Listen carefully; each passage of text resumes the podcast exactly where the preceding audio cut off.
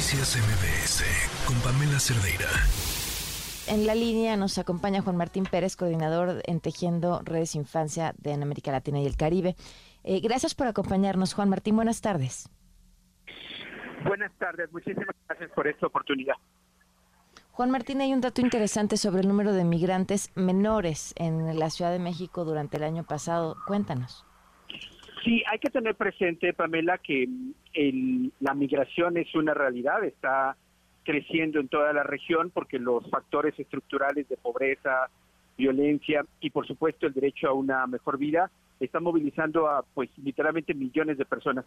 Entre 2022 y 2023 tuvimos un incremento del 68% de los niños y niñas eh, que fueron eh, pues detenidos por México en, su trayecto, su ruta eh, rumbo a los Estados Unidos. Eh, este incremento que pasó, eh, alcanzó en 2023 91 mil niños y niñas, es significativo porque hay que recordar que la Ciudad de México es una de las entidades que más eh, es, digamos, como convertida como ruta primaria, porque de aquí se bifurcan hacia otras posibles rutas. De ahí que lamentablemente no tengamos todavía una política nacional para poder atender de forma integral a niños y niñas migrantes y sus familias. Otros detalles, Pamela, en esta información es también tener presente que la mayoría de estos niños y niñas vienen en unidades familiares, es decir, de estos eh, cerca de 91 mil eh, detenidos en, en 2022, eh, hacia octubre de 2022, 8 de cada 10 aproximadamente venían con su familia y el 20% solos, y ellos, de ellos son la mayoría eh, hombres adolescentes eh, pues que viajan solos. Obviamente necesitamos atención diferenciada para ellas y ellos, pero una buena nota entre paréntesis, digo buena porque se nota que empiezan a cumplir la ley en términos de no realizar eh, detenciones y mandarlos a estaciones migratorias, porque eso viola la ley de migración y la ley de derechos de niños y niñas. Y hubo una menos, eh, una reducción en las deportaciones. Esto es, entre comillas, buena noticia. El tema es que no tenemos información desagregada para saber exactamente qué servicios recibieron y cuál es, por supuesto, su condición actual después de haber sido eh, detenidos por las autoridades junto con su familia en la mayoría de los casos. O sea, ¿no sabemos a dónde se van? No.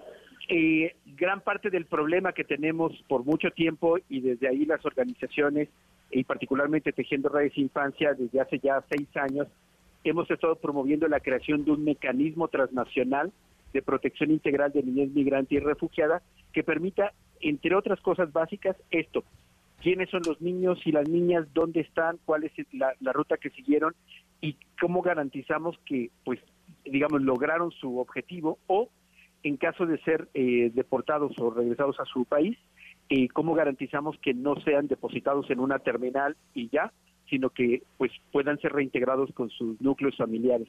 Eh, tenemos esto todavía como pendiente, las autoridades, eh, asumiendo que esto es un tema transnacional, las autoridades de los países centroamericanos, ahora Venezuela, que es uno de nuestros principales países que de migrantes, y por supuesto las autoridades de México y Estados Unidos, tienen la obligación eh, en el derecho internacional y en las leyes mexicanas de tener una máxima protección. Sin este mecanismo de coordinación entre estos países, va a ser muy difícil saber porque lo único que tenemos son tramos o fragmentos de información. Híjole, eh, ¿quién está presionando para que esta información pueda darse, para que las eh, instituciones hagan ese trabajo extra que todavía les falta? Pues las organizaciones que estamos articuladas en la agenda del niñez migrante y con el respaldo y acompañamiento de la Comisión Interamericana de Derechos Humanos, específicamente de la Relatoría de Derechos de la Niñez. Ah, bueno, bueno, pues sí, qué bueno que, que sí están encima de eso también. Pues te agradezco muchísimo, Juan Martín, por compartirnos estos datos. Como siempre, gracias, querida Pamela, y feliz, feliz Navidad, feliz cumpleaños, feliz Año Nuevo, todos que no nos hemos podido enviar felicitaciones.